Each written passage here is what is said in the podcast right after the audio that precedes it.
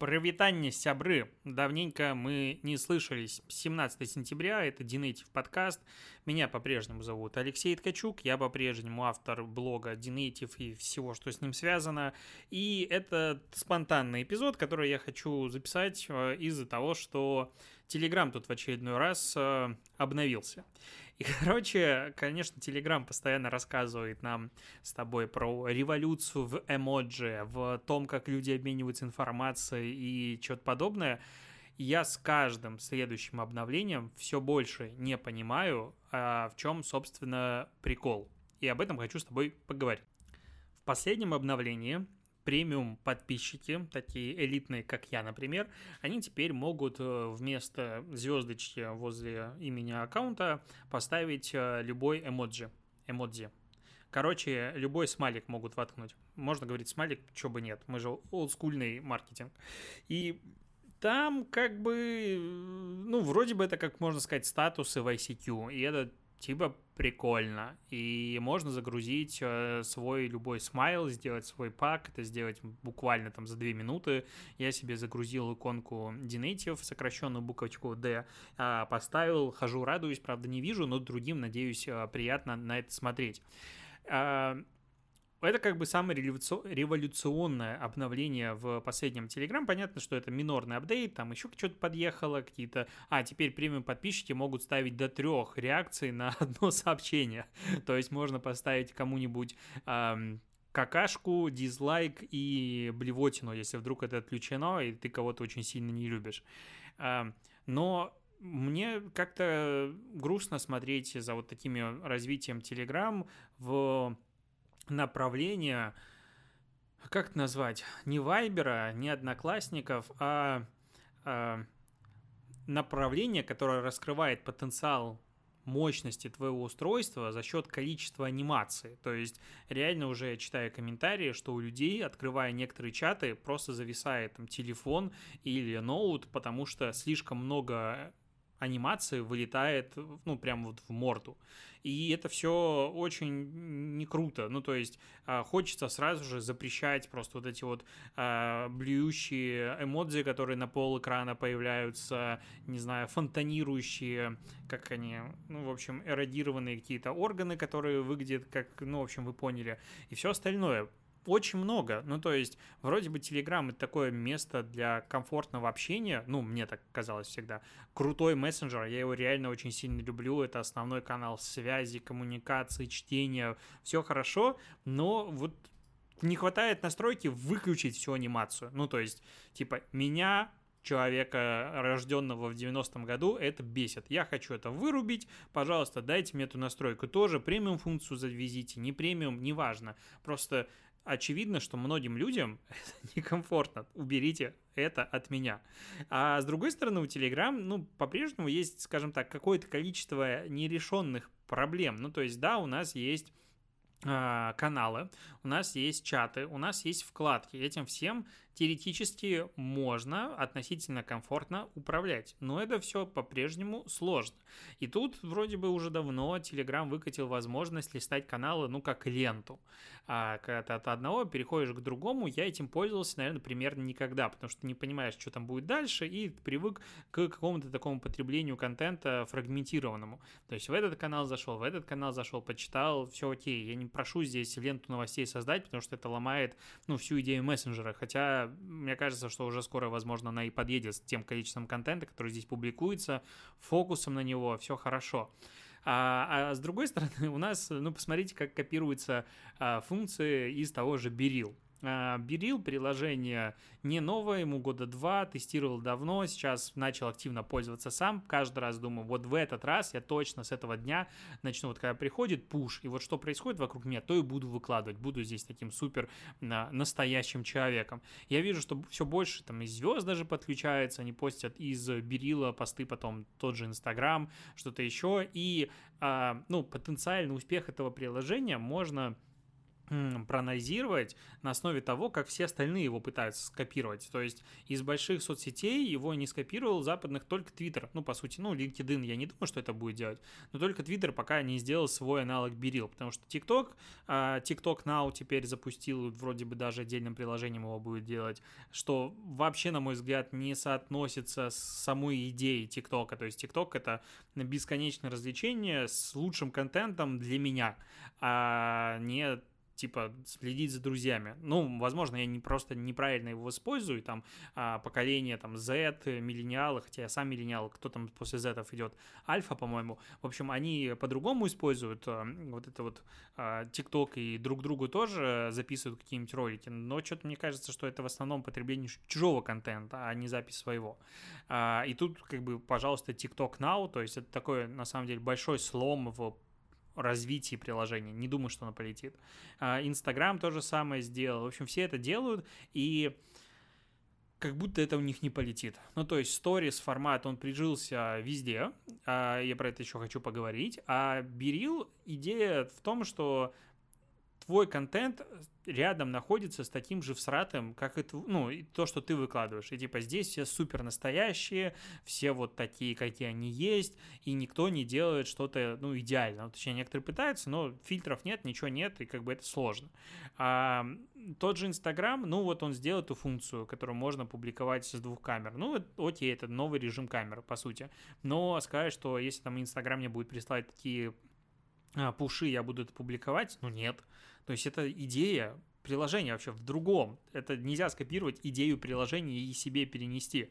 А, и как бы я не думаю, что это у кого-то полетит, кроме самого Берила. А вот по поводу него я на самом деле до сих пор не сформировал какую-то ну, идею, как это будет развиваться дальше, потому что каждая мысль по поводу Берила, что там требуется поправить, кроме багов, потому что наверное, три фотографии из четырех, которые ты делаешь, выкладываешь, они не публикуются с первого раза, надо ее перефоткать и выложить еще раз. Это, ну, честно, раздражает очень сильно, потому что особенно если какая-нибудь удачная получилась фоточка, ты ее хочешь выложить, а она как бы фигушит. Это такой типа полароид, но ни хрена не полароид, потому что не каждая фотография реально публикуется. Ну, может быть, это специально так, что типа ты устал и потом сделал по-настоящему живую фотографию, а не постановочно какая-то такая идея. Но когда ты начинаешь думать про развитие этой платформы, думаешь, ну, можно старые посты в аккаунте показывать, потому что аккаунт состоит просто из фотографий для, ну, для чужих людей и какого-то короткого бива, ничего там не понятно.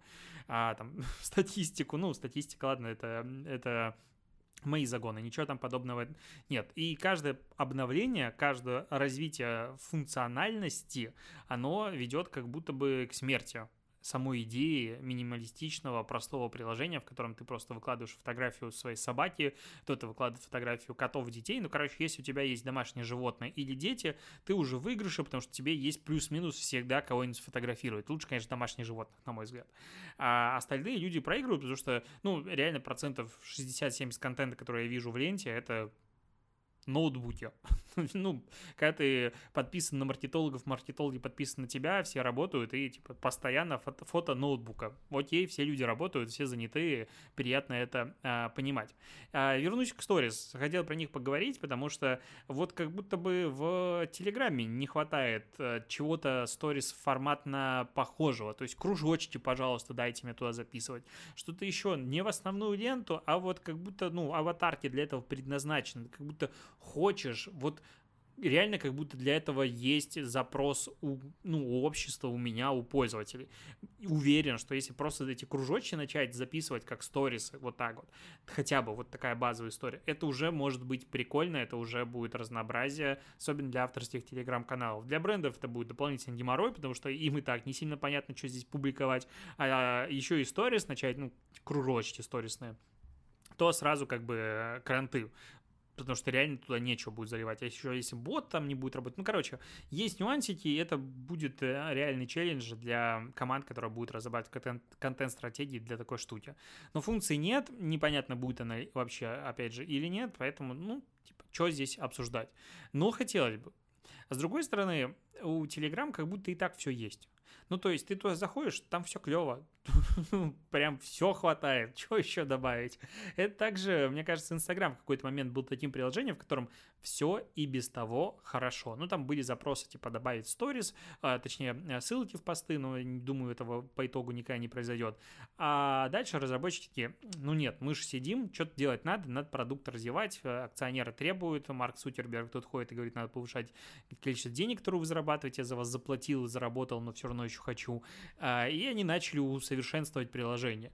И, и в итоге, ну, из последних пары лет э, развития Инстаграм, я вот помню, когда я начал впервые писать про обновление Инстаграм, кстати, наверное, был одним из первых, кто про это начал писать, знаешь, как сам себя не похвалишь, никто не похвалит, а, про утечки, про вот это вот все, потом подхватили, и а, тогда каждое обновление это было вау, Помню, как мы обсуждали эти стикеры. Стикер вопросов классно, как его можно применять. Стикер голосования, ага, а вот это, вот это. То есть это реально было штуки, которые такие, вот это хорошо, мы будем это использовать, будем делать. Последнее обновление, ну, я про них пишу, я про них все знаю, я вижу заранее сливы и как бы понимаю, в какую сторону ветер дует, и как-то так пофигу. Может быть, это такая же история, как с условными айфонами, когда там четвертый, пятый, шестой, седьмой, не знаю, восьмой, даже десятый, вау, типа новый iPhone, все их обсуждают, с каждым годом это все меньше. Ну, потому что устройство стало и так настолько классным и хорошим, в нем все и так есть, что, в принципе, я его там поменяю через два года условно, и, или там три, э, и будет у меня просто новый телефон, я буду им пользоваться, э, все, все круто. А также, возможно, и многие приложения достигают своего уровня развития, в котором прекрасно, просто не трогайте, у нас и так все хорошо. И разработчики все таки надо что-то доделать, надо вот что-то еще добавить, потому что, ну, если говорить про Mave, то у нас очень большой план по дополнениям, по развитию, по тому, что еще требуется сделать, и типа рук на все не хватает. А, но это пока, то есть такая ситуация, она не бесконечна, потому что, мне кажется, нельзя развивать продукт бесконечно. И когда развивается продукт бесконечно, мы получаем второй, не знаю, а, Photoshop, в который ты заходишь. Я вот, честно, я не умею пользоваться Photoshop нормально. То есть иногда я там вырезать картинку, я использую какой-нибудь сервис, этот как Remove э, Background, который заходишь, кидаешь, он убирает. Сейчас на айфоне можно выделить пальцами или что-то еще, отредактировать проще где-то там фильтрами или какими-то отдельными приложениями. То есть слишком сложный софт для меня. Ну, я вот прям серьезно, это одна из немногих вещей, которые я не смог побороть, не сильно хотел. Э, типа Photoshop прекрасно без меня. Ну, то есть э, делать какой-то коллажик в Photoshop, это как будто бы, ну, не знаю, забивать реально э, гвозди этим микроскопом. То есть слишком сложная штука. Но он у меня, конечно же, стоит. А, конечно же, куплен платно, да, разумеется. А, такие дела. Вторая штука, которую тоже хотел обсудить а, в этом эпизоде. А, Тутакар выпустила свой аналитику, аналитический отчет падения рынка рекламы в России, и в первом полугодии падение составило 6% от э, уровня 2021 года. И вот я сколько мнений не читал, все сходятся на том, что это, ну, сказать, что оптимистический анализ, прогноз, оценка того, что произошло, вообще ничего не сказать. То есть там скорее сходятся эксперты в цифрах в районе 20%. Я тоже думаю, что это такая, ну, общая цифра по рынку, и во многих категориях она может быть значительно более высокой. А, ну, если просто так вот подумать, из чего состоял рынок а, рекламы, из кого и из чего. То есть рекламодатели безумное количество ушло. Ну, то есть в России нет такого количества компаний, которые смогут нарастить бюджеты в разы, чтобы компенсировать уход, э, не знаю, Икеа, Колы и прочих-прочих. Хотя, может, там Кола сейчас, переименовавшись в Добрый, тоже начнет выливать бюджеты, чтобы рассказать, что вот это настоящая Кола, и покупайте ее. Фиг его знает.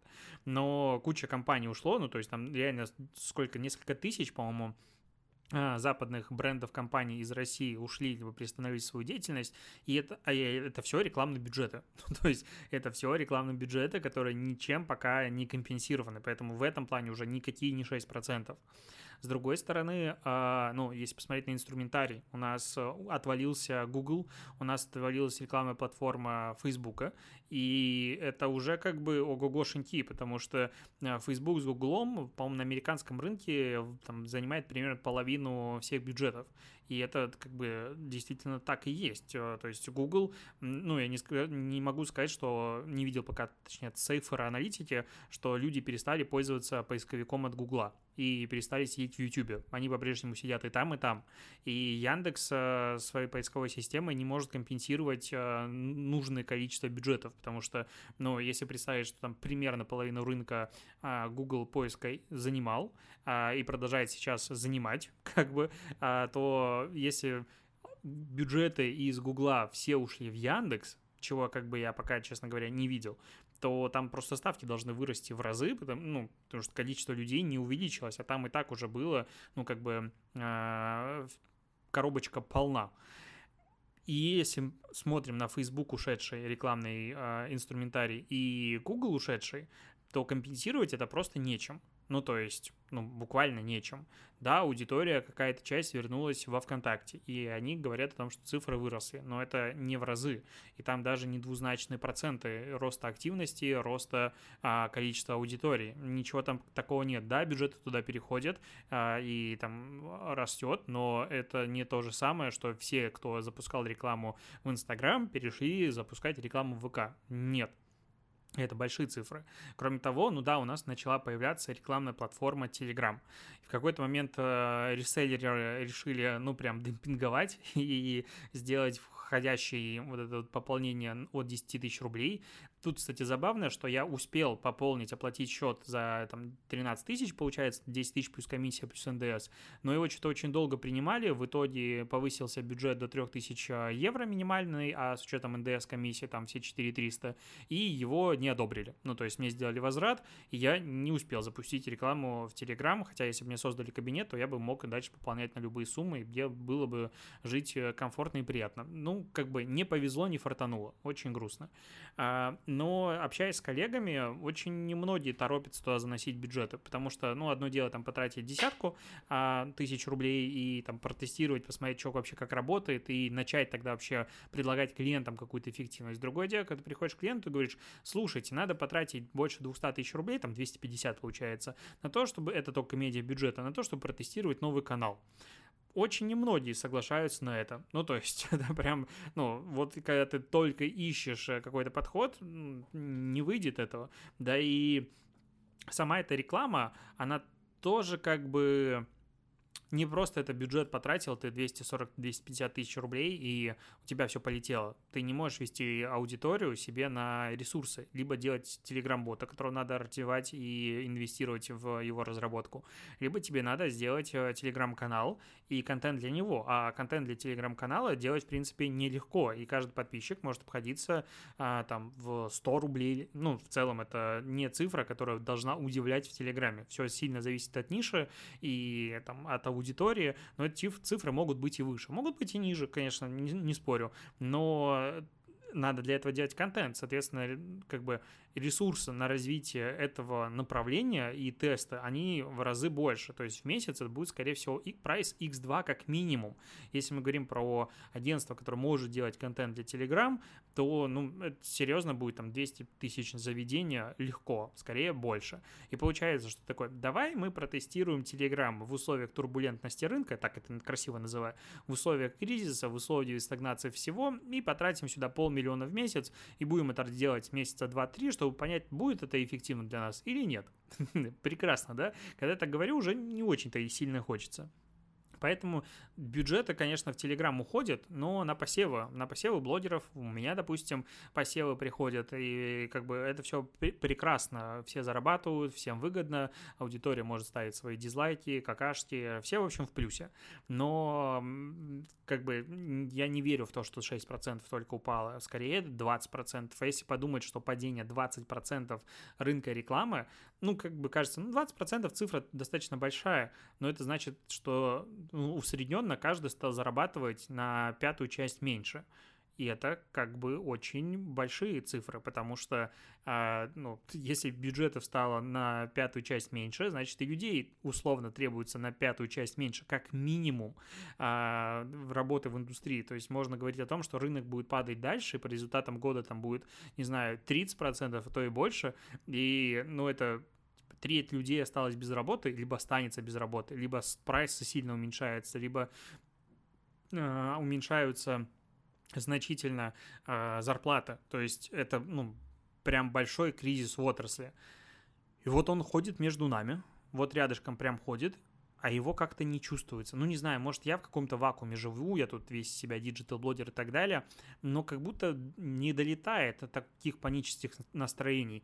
Вот это удивляет. То есть все вокруг падает, все в итоге становится хуже, но все в целом таки вроде нормально. Я видел исследования от э, там, ребят, которые занимаются опросами агентств и так далее. У очень многих, наоборот, выросли обороты. А, и как-то это все между собой не, не синхронизируется. То есть, а на что деньги тратить сейчас? То есть, куда сейчас э, тратятся медиабюджеты? В RCA, в, не знаю, наружку начали уходить, в радио, в телек.